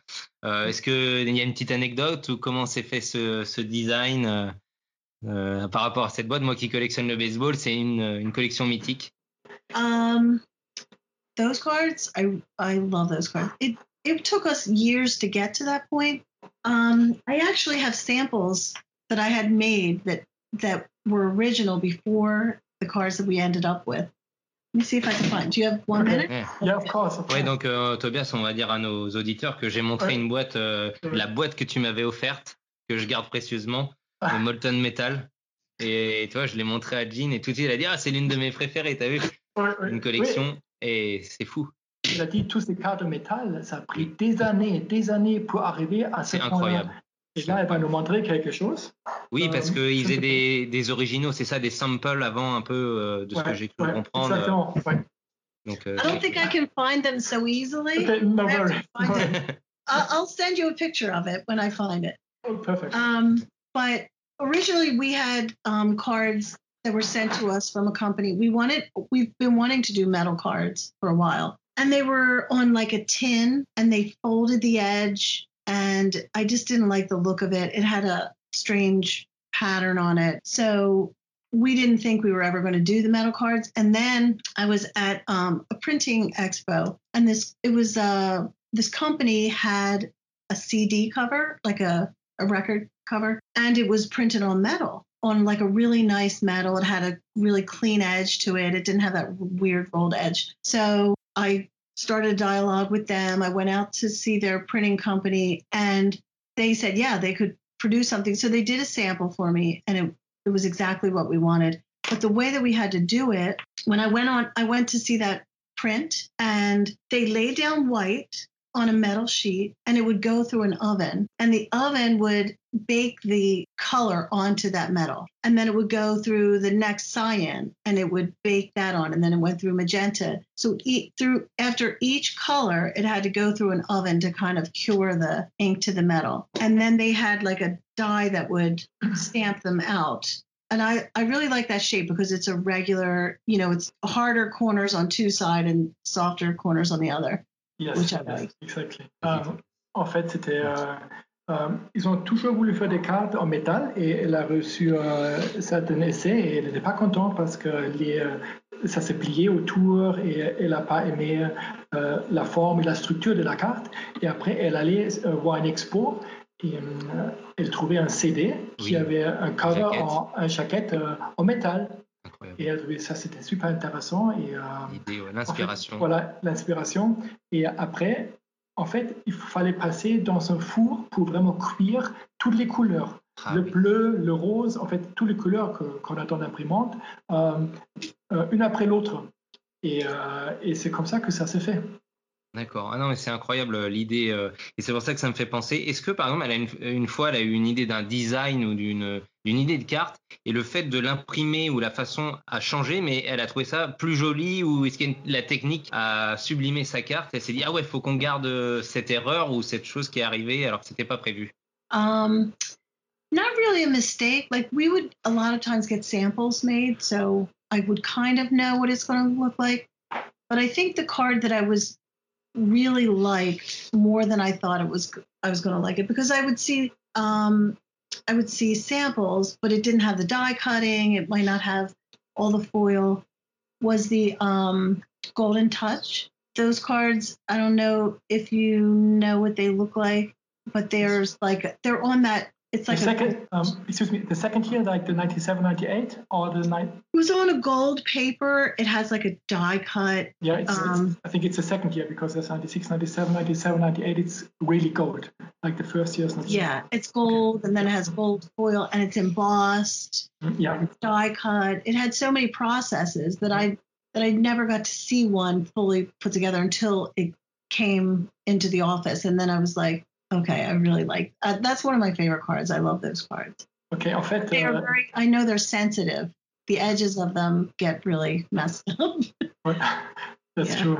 Euh, en fait, une carte euh, qu'elle a particulièrement ou qu'elle aime bien, c'est les, euh, les Golden Touch euh, de Skybox qui sont. euh, quand elle a- les avait reçus dans son bureau après, euh, euh, après euh, L'impression. le procès de l'impression, elle, c'était vraiment, elle était vraiment impressionnée et, euh, et, Par le résultat. c'était beau par le résultat. Encore mieux de ce qu'elle encore pensait. mieux que, que, que, que s'imaginer le résultat.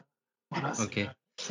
Bon, on va pas la, bloquer plus longtemps. Juste, je lui avais Ok. demandé si elle avait ça sous la main, parce que moi, je trouve que le travail qu'il y a du dessin, de la recherche, est-ce qu'elle avait un sketcher Je lui avais proposé de, un croquis, quelque chose qu'elle aurait préparé pour nous montrer. On le mettra sur le, en photo sur le blog euh, d'un croquis qu'elle avait fait ou d'un dessin euh, d'une carte.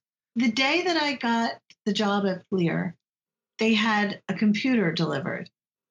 So I had like the first Macintosh that they ever had at their factory. I had, and and so we do we would do our sketches, but you wouldn't even know what it. You know, they were thumbnails, what we call thumbnails, and they're just like little quick sketches.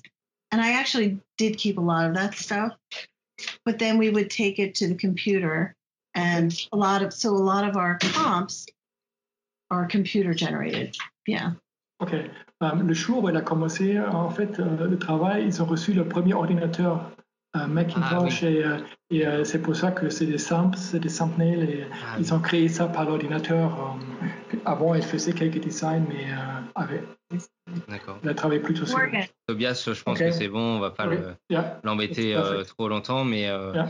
on va remercier euh, Jean. je- good luck with your podcast Thank, thank you very much. Jean. Have a good day. Bye. you too Take care. Bye.